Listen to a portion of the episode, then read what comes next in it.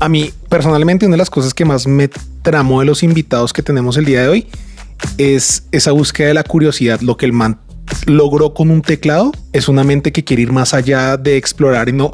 Mire que eso muestra muchas cosas a nivel personal, porque es no quedarse con lo que a usted le ofrece la industria o no quedarse con, lo, con lo obvio, sino ir más allá y construir un teclado que funciona solo para usted. Me inventarse un teclado. A mí me impacta que todo parte de, la honestidad. O sea, ellos son muy honestos en, la forma de expresar sus ideas, en la forma incluso de expresar sus debilidades y de, oiga, este teclado no me sirve. A mí lo que me encanta es que se atreven, eh, se atreven a profundizar en cosas que todos nos estamos preguntando, ¿no? O sea, cosas de la vida cotidiana como por qué el teclado empieza con Q y no empieza con otras cosas? ¿O por qué deberíamos preocuparnos por cómo funciona TikTok? Preguntas que todo el mundo tiene en el fondo de su cerebro y nadie se atreve a... Es que lo que dices es fundamental porque es totalmente disruptivo cosas de Internet en ese momento. ¿Por qué? Porque estamos acostumbrados a tragar todo entero. Total. Y ellos lo que buscan es ir al fondo de todo. Tienen un capítulo de Wikipedia buenísimo, buenísimo. Entonces es como hay cosas que usamos todos los días, pero no nos damos cuenta de lo que hay detrás. Y estos nerds se preocupan por crear un contenido auditivo exquisito, profesional, bien hecho y tras del hecho completamente informado y uno que los escucha, los capítulos son muy buenos, pero si se dan cuenta que hoy ellos mismos dicen, quisiéramos aún verificar más lo que estamos diciendo. Es, admirable cómo logran eso sin ser pretenciosos, sin ser pretenciosos, sino desde una claridad y desde algo que te invita a descubrir de lo que están hablando, eh, pero sanamente. Y sin más, pues esto es The Unbroken Project y bienvenidos a este episodio.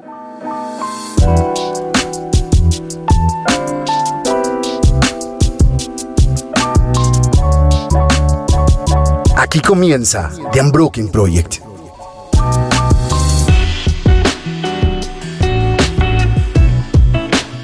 ¿Cómo están todos? Hoy tenemos una mesa súper especial. Sarita, ¿cómo estás? Muy bien, muchas gracias. Emocionada por el programa de hoy. James Antonio, ¿cómo va todo? Perfecto, feliz de estar con ustedes. Para mí este programa tiene algo especial. Estoy 100% de acuerdo. Sí, porque yo les digo, si yo no estuviera haciendo este espacio acá en su presencia radio y algún día me hubiese animado a hacer algún tipo de contenido, se parece completamente, o digamos que yo encajaría, es, es, mi proyecto soñado. Este podcast me encanta. Yo sé que acá hemos hablado mil veces de podcast y hemos hablado de este tema, pero hoy traemos alguien, eh, traemos un par de personas que yo siento que conozco completamente. Nunca nos habíamos visto, pero yo siento que las conozco porque me han acompañado en mil lugares, en la moto, en el carro y han acompañado muchas tardes, desvelos y tienen un podcast maravilloso que los queremos recomendar hoy que se llama Cosas de Internet. Hoy tenemos con nosotros a Santiago Espinosa y Laura Rojas. Bienvenidos, ¿cómo están? Muy bien. Oh. Creo que hay mucha emoción hoy, porque nosotros también estamos felices. o sea, yo llegué como tranquilo y contento, pero con esta recepción ya estoy conmovido. ¿En qué momento ustedes les da por meterse en esa vaca loca de, generar contenido? ¿En qué momento de la vida ustedes se dieron cuenta que les, les gustaba este tema de generar contenido y sobre todo en este punto que es el podcast? Tenemos historias distintas y contradictorias. y, pero sin duda viene de una época donde esto no se llamaba contenido. No, como que de repente el contenido ya se llama contenido, pero al menos en mi caso, en 2013, eh, yo tenía un, un iPod de esos que uno ahorró y ahorró y ahorró para tener Era una joya A mí me robaron un iPod cuando lo compré con mis ahorros. Pero bueno, era, es como ese sentimiento de, oh, mi iPod. Y cuando lo conecté al computador y descargué la aplicación que se necesitaba para usarlo, encontré esta pestaña que se llamaba podcast. Wow. Y, mm, y era rarísimo, era escuchar radio como si fueran canciones, episodio a episodio. Y entonces ahí encontré que podía practicar mi inglés. Y yo era como descargaba en, en, ese programa los episodios de un podcast que se llama The English We Speak de la BBC. Y ya, y solo ese. Y tocaba descargarlo de internet, pasarlo a iTunes, pasarlo a tu iPod y escucharlo ahí. Y realmente era como canciones, porque yo me repetía los episodios como, no sé, quién se repite una canción. Y luego, otro día, cuando ya el iPod no hacía parte de las vidas, sino los smartphones, yo estaba cocinando, se cayó la radio FM y entonces yo dije, voy a descargar una aplicación de radio a ver qué onda. y me encontré una pestaña que se llamaba podcast.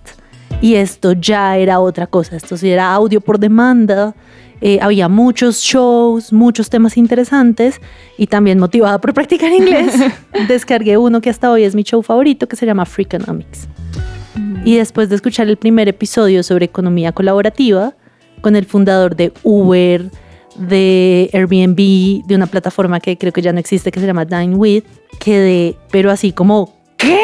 Uno puede aprender de economía colaborativa, escuchar a los fundadores como si estuvieran en la casa y cocinar arroz con huevo mientras tanto, no puede ser. Eh, y aprendí tanto en esa primera sesión que me volví una escucha compulsiva, pero compulsiva de podcast. Y fue como una manera de expandir mi mundo, de aprender, de acceder a ideas y conceptos que no estaban en mi vida cotidiana. Y al cabo de dos años de escuchar compulsivamente dije, yo quiero hacer esto. Tremendo. ¿Y Santi? En mi caso, yo es, empecé a escuchar podcasts porque de alguna forma fueron irrumpiendo en mi vida y llegaban por distintos lugares. Uno de esos fue porque yo estaba suscrito al canal de YouTube de CGP Grey y él estaba lanzando un podcast con un amigo suyo que se llamaba Hello Internet, que fue una gran inspiración para nosotros. ¿Quieres contar que, quién es CGP Grey o una descripción así como de una línea? Ahí entra Penélope. No, mentira. pues escuche, cuando escuchen el podcast van a entender que tienen que ir apenas acabe el programa. Ah, se llama Penélope. Por supuesto. No tenía ni idea. eh, CGP Grey es un youtuber que hace videos explicativos. Eh, me encanta su estilo. Él arrancó haciendo como stick figures, como dibujitos de palitos y haciendo como explicaciones con mucha velocidad en la locución. Ha evolucionado de distintas maneras, pero es un tipo que explica cosas en YouTube y lleva tanto tiempo explicando YouTube y como con tanto éxito que ha crecido significativamente en la plataforma. Y en una de esas anunció que además tenía un podcast con un amigo, entonces yo me puse a escuchar el podcast como porque me daba curiosidad este personaje y ahí fue un encuentro. Tuve otros encuentros parecidos, pero me parecía algo interesante. Recuerdo escuchar como en una hamaca dos horas completas como quietico cuando todavía no había como captado esta dinámica de que uno hace algo mientras escucha podcast. Yo estaba como, como un viejito ahí como en mi hamaca escuchando. Como quien lee un libro. Sí. y tengo esos recuerdos. Digamos que fueron como experiencias bonitas, pero no era como tengo que hacer podcast. Yo estaba más interesado en hacer video y empecé una empresa que se llama Magic Markers, en donde producimos videos explicativos, un poco como CGP Grey, siendo él una de las inspiraciones. Y ahí empezamos a relacionarnos con el audio. Yo tenía que grabar locuciones y como comprar micrófonos y empezar a ver esas ondas en la pantalla del computador que nunca las había visto antes, como qué pasa si editamos, qué hacemos con las respiraciones, cómo ajustamos los volúmenes, todo este tipo de preguntas que uno comienza a explorar con el audio. Y en esas pues fuimos como armando un estudio casero en la oficina de Magic Markers. Y mientras tanto, Laura estaba cada vez más obsesionada con el mundo de los podcasts y como cada vez más insistiendo en que deberíamos hacer un proyecto así. Entonces, como que se fue naturalmente mezclando que desde lo que yo tenía como ya la, la posibilidad estaba ahí, ¿no? Como ya tengo el micrófono, ya está el compu, ya sabemos cómo grabar, grabemos una conversación y no solo el audio de un video qué es cosas de Internet. O sea, ya sabemos que es un podcast, estamos hablando de eso, pero ¿cómo lo definirían ustedes? Una invitación para que las personas que nos están escuchando también digan, ¿quién rayos es Penélope? Tengo que ir a buscar quién es. Claro. Cosa, voy a arrancar y tú me dices, porque hay como Santiago y yo difícilmente tenemos la misma visión de algo. Entonces yo diría, Cosas de Internet es un show que se escucha por Internet en cualquier aplicación de podcast, Spotify, Apple, etc. Y lo que ocurre en cosas de Internet en cada episodio es una conversación, donde empezamos con una pregunta que Santiago y yo tenemos del mundo digital y nos ponemos a aprender. Entonces, por ejemplo, ¿qué relación tiene la medicina con la inteligencia artificial? ¿O qué quiere decir digital? ¿Qué quiere decir técnicamente digital? También tenemos preguntas sobre si tu celular te está espiando, como todas las personas más o menos en este punto usan Internet y yo creo que todas tenemos curiosidades sobre este mundo que habitamos tan cotidianamente. Pero lo que tenemos Santi y yo y que hacemos en cosas de Internet es perseguir esas preguntas, investigar, leer papers, escuchar podcasts, ver videos y tratar de responderlas. Entonces, eso es lo que ocurre en cada episodio. De acuerdo. Ni siquiera yo pienso que es un podcast sobre Internet, sino es un podcast sobre curiosidad con preguntas digitales. Y bueno, eso era el principio, pero con el tiempo nos dimos cuenta que uno como que cree que aprende algo y de, repente no lo aprendió tan bien aprendido. Y entonces llegó al show esta voz que se llama Penélope, que es una voz artificial. ¿Es tuya? O sea, ¿eres tú computarizada? No. No, eso es de Amazon Poly, o sea, de- de hecho, Amazon tiene una, un servicio de voces Ok. y, y- y hay una que se llama Penélope. Sí, literalmente se llama así. Nos pareció bonito el nombre que le pusieron. Y a, a mí me parece chistosa porque en este momento hay muchísimas mejores voces artificiales que Uh, Penélope. totalmente. O sea, nosotros escogimos hace años esa voz y sigue siendo como igual de retro, igual de torpe. Pero ahorita las que aparecen como en TikTok o en cualquier lugar por el estilo tienen como más cadencia, una voz como más interpretativa. Sí, Pero Penélope siempre parece que está de mal humor porque es como una voz ahí toda monótona. Yo pensé en este programa de La familia del futuro, ¿sí se llama así? No, los Flintstones, pero Sí, los, los supersónicos. eso, los supersónicos. Los Flintstones. Perdón. Los Flintstones. No. Ojalá que entrara Penélope y le diera que hablar en Total. español. Bueno, de- entonces, para terminar, lo que hace Penélope es que cuando tenemos una imprecisión y nos damos cuenta en edición, la ponemos a corregir o a Oh. precisar o a dar un dato. De pronto tú dices como, no sé, OpenAI tuvo 8 millones de usuarios en el primer mes, pero resulta que no era ese dato. Entonces Penélope nos corrige. O yo digo, oh, leí un artículo que decía tal cosa. Entonces Penélope dice el autor. Y en general es como una herramienta de verificación de datos.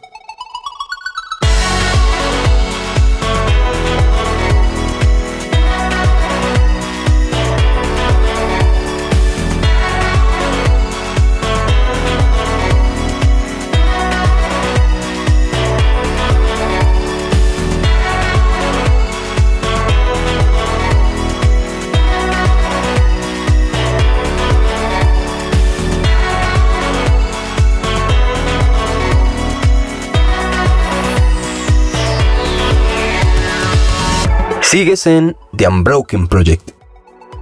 Una de las cosas que más me gusta de cosas de Internet y de ustedes es que ustedes son vulnerables con su audiencia. Ustedes han hablado de cuando han empezado proyectos, de lo difícil que ha sido dejar un trabajo, enfrentarse a cámara o digamos en pandemia. ¿Cómo ha sido este camino de estos años desde ese abril del 2017 que ustedes empezaron este proyecto hasta hoy? ¿Cómo ha sido todo esto?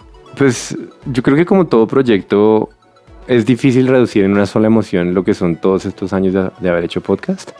Entonces, en cierto sentido, por ejemplo, uno podría decir que es fácil, como que se nos ocurrió una idea, empezamos a hacerla y ya estuvo. O sea, creo que hacer un documental es 10 mil veces más difícil y que es chévere que los podcasts sean como tan accesibles a todo el mundo porque nos permiten jugar de una, como jugar a la radio y jugar a, a cosas que a nosotros nos transformaron como personas, porque nuestra primera intención era como hacer un podcast, o sea, fuimos desarrollando un concepto y una imagen y, como esta idea de que el podcast habla sobre tecnología, pero en el fondo es un show que celebra la curiosidad, es algo que fuimos desarrollando en la medida en que charlábamos sobre el proyecto.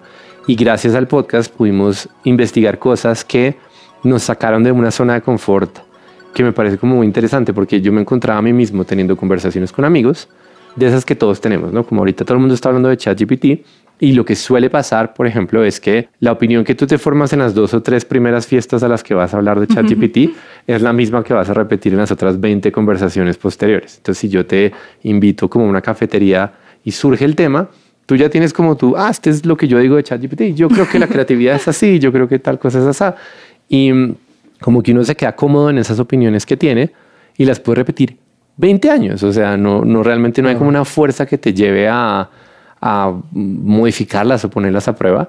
Y sin querer queriendo, a nosotros cosas de Internet nos fue forzando a estudiar un poco más, a leer un poco más, a como a partir de una, de una hipótesis cuando estábamos empezando una grabación y luego mirar qué tan cierto era lo que estábamos mirando.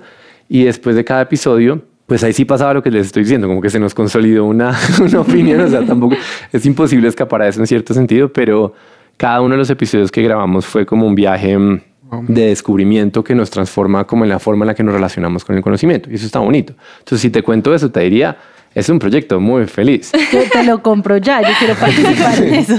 Pero si nos preguntas, por ejemplo, de las, de las faenas que hemos tenido tratando de producir el podcast, de como los retos de la financiación, porque esto sigue siendo un proyecto que uno hace como hobby, como en los tiempos libres.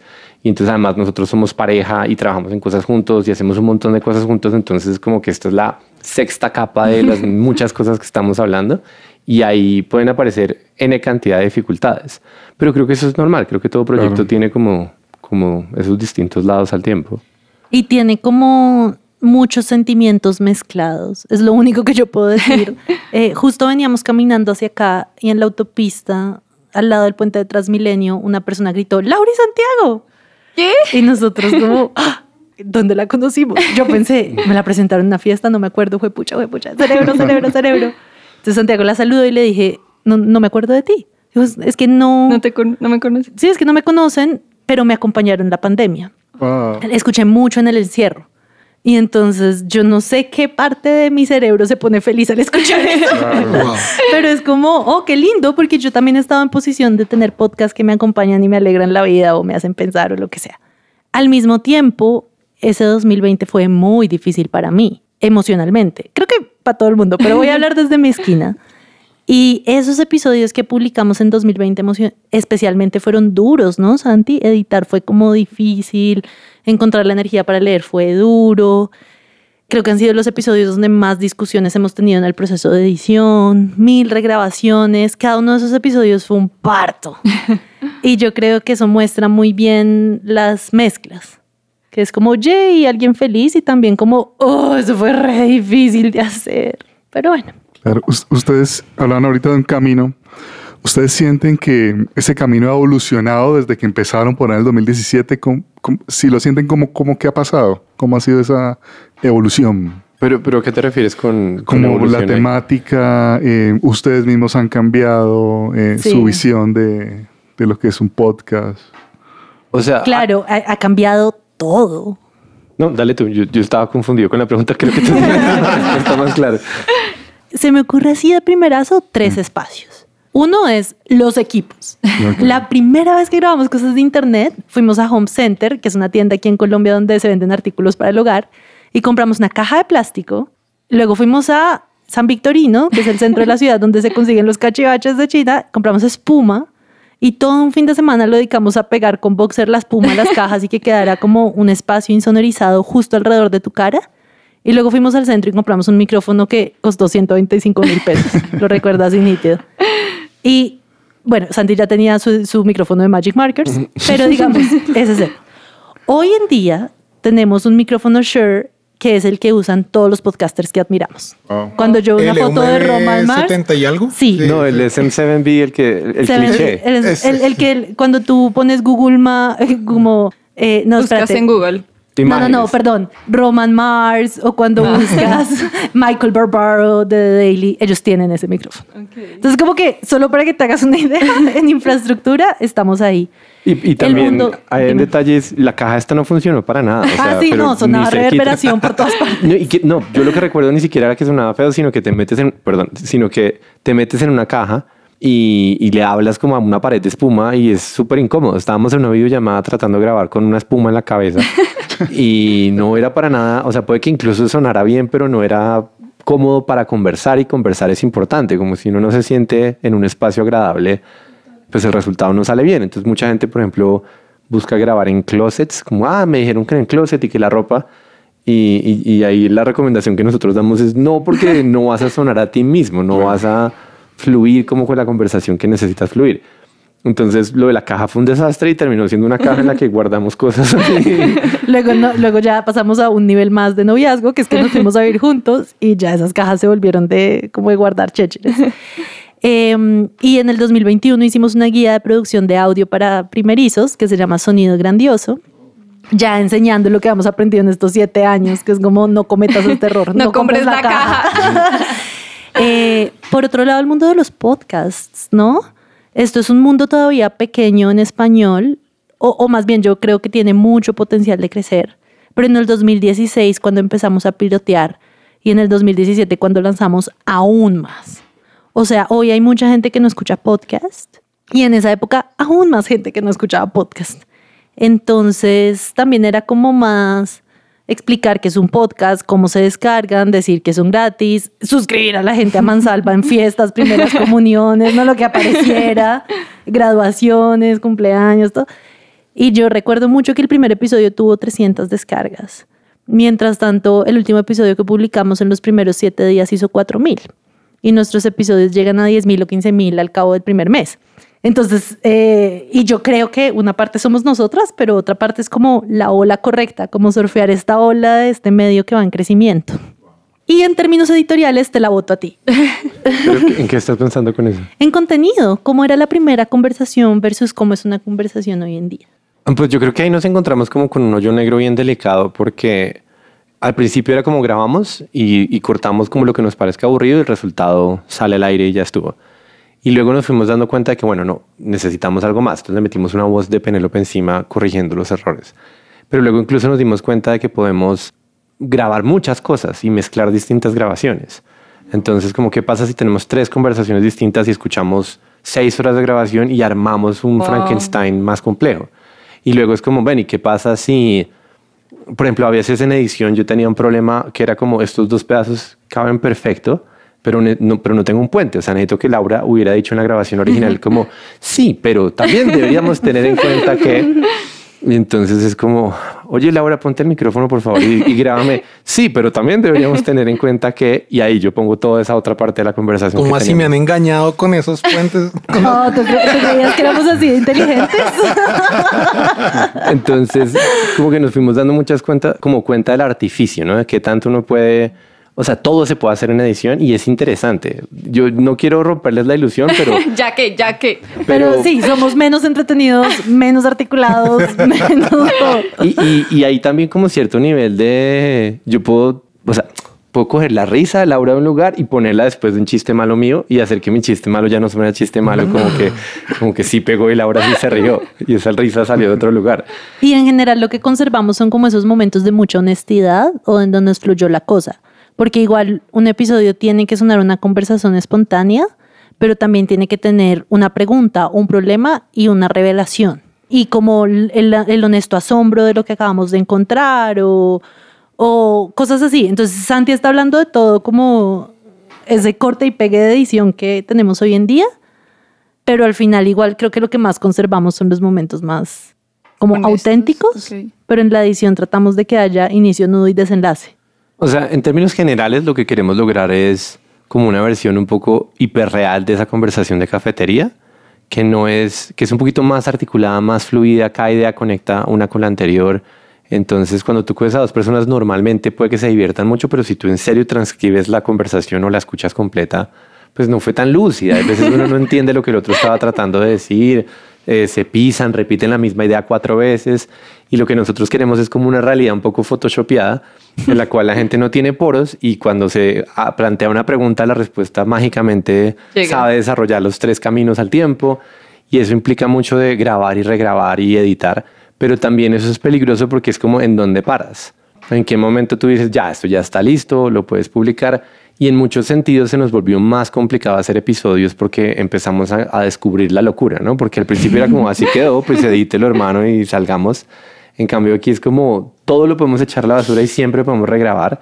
Y no queremos como ir al extremo de hacer una obra de teatro en donde ya esta es la sexta grabación de lo mismo, entonces no, no tenemos esa honestidad que Laura está diciendo, como que tenemos que rescatar esos momentos genuinos en donde por primera vez alguien plantea una pregunta y la otra persona reacciona como, ah, pero también necesito algún pedazo de la grabación en donde ya esté más articulada la respuesta. Pasan muchas sí, bueno, larga historia corta, cada episodio hoy es como tres sesiones de grabación, muchas horas de edición y muchas regrabaciones de, ah, Santi, pero espérate, como frasecitas. Okay. Eh, pero sí, eh, un episodio puede ser hecho en tres semanas distintas.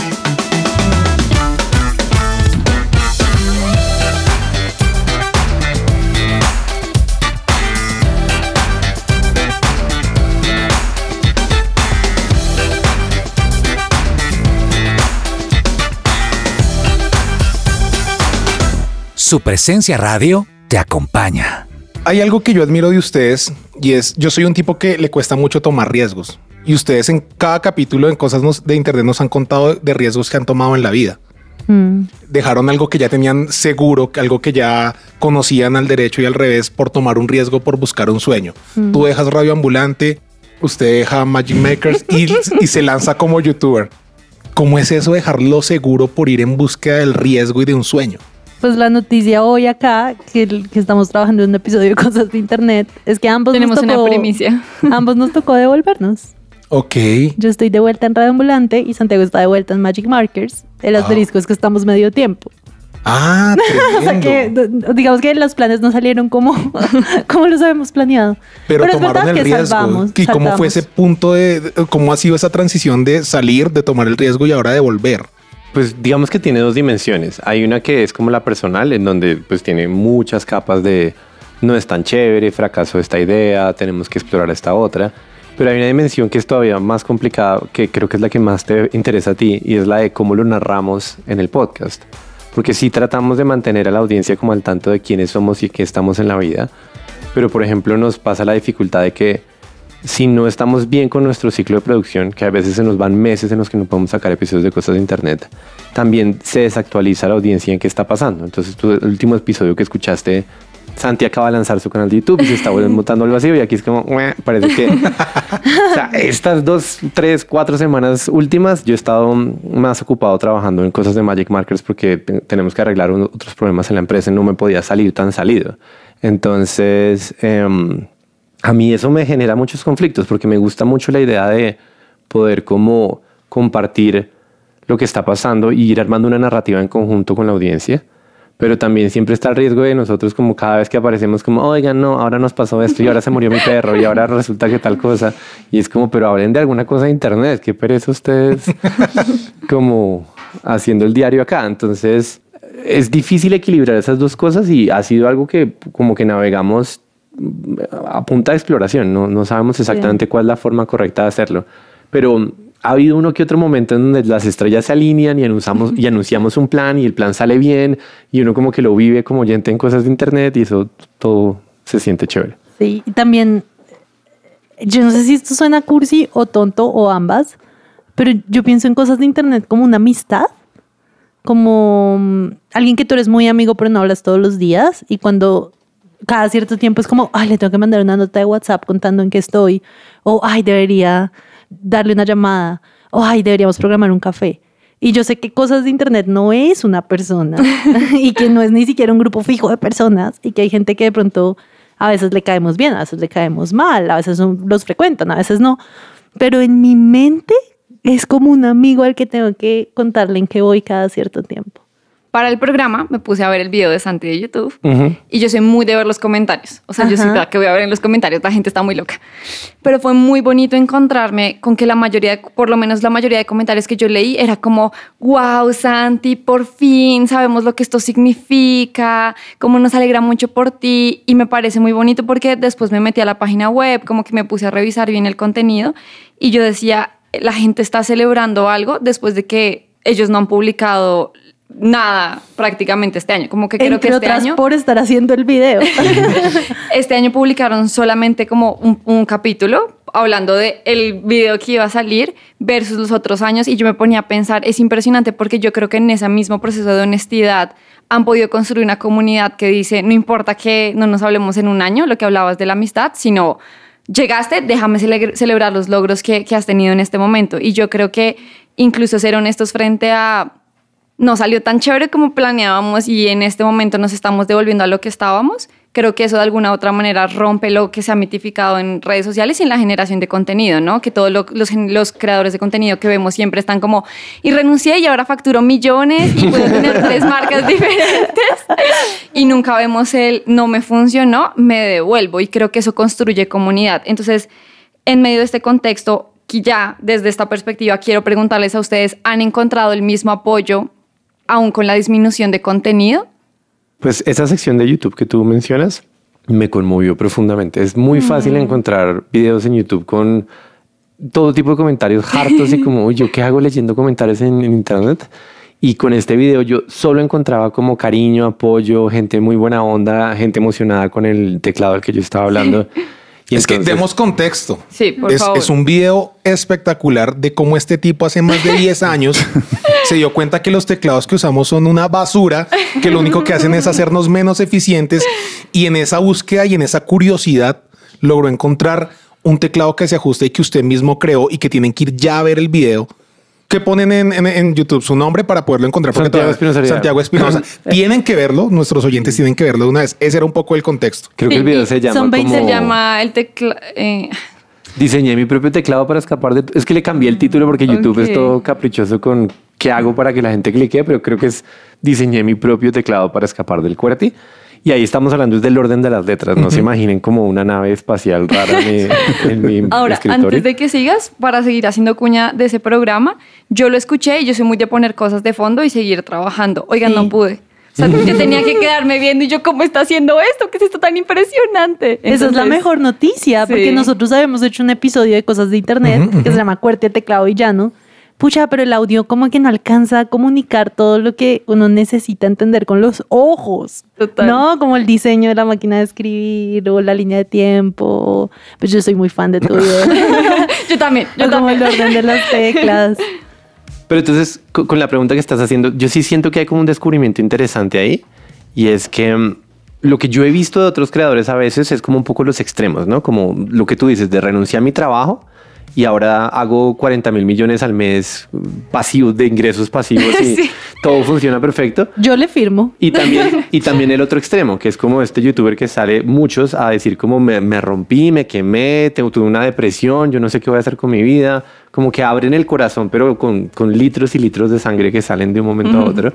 Y nosotros hemos navegado como una narrativa que es un poco más intermedia, que es como, ay, estoy emocionado con este proyecto, no me salió tan bien. Eh, ojalá que esto funcione. Y oh, como que sí funcionó. y lo que yo siento ahí es que no, no se trata tanto como de ponernos en el centro y como de este viaje del ego de escúchame en qué estoy, sino que creo que para uno como oyente es muy importante tener como clarito el triangulito de quién soy yo, quién eres tú y qué me estás tratando de decir. Como que hay, hay una incógnita del lector, el autor y, y el texto. Y, y a nosotros nos toca como para darle como una redondez al proyecto para que cosas de internet tenga sentido. También como ser personas que tienen proyectos y planes fallidos porque si no queda como un proyecto muy estéril, como muy una clase de información y al final del día si eso fuera el proyecto, pues nosotros no seríamos las personas adecuadas para hacerlo porque no somos expertos, no vinimos aquí a... Sí, como que no es el tipo de show en donde nosotros podamos realmente entender una red neuronal en un sentido muy profundo, pero si nos queremos poner a hablar de esas cosas desde nuestra perspectiva, como que es muy importante que la gente entienda quién es ese yo que está hablando ahí. Y entonces fue una revelación bonita, o sea, a mí me gusta mucho lo que hemos logrado simplemente como manteniendo los reportes en que vamos. Igual, si, si hay alguien que está escuchando este episodio porque le da curiosidad cómo escuchar de dos podcasters, creo que vale la pena que sepan que igual no compartimos toda nuestra vida privada. Son noticias personales que te ayudan a entender quién te habla en cosas de internet. Entonces, digamos, si yo tengo un problema con mi familia, pues no, no va a salir en el podcast. Pero si yo tengo un cambio en... O sea, mi sueño desde hace muchos años era vivir de hacer podcast. Entonces, todo lo que pasa en esa carrera, pienso, es relevante para la gente que hace parte de la comunidad de cosas de internet. Pero, pues, o sea, sí es muy honesto, pero igual es una porción de mi vida que no es toda.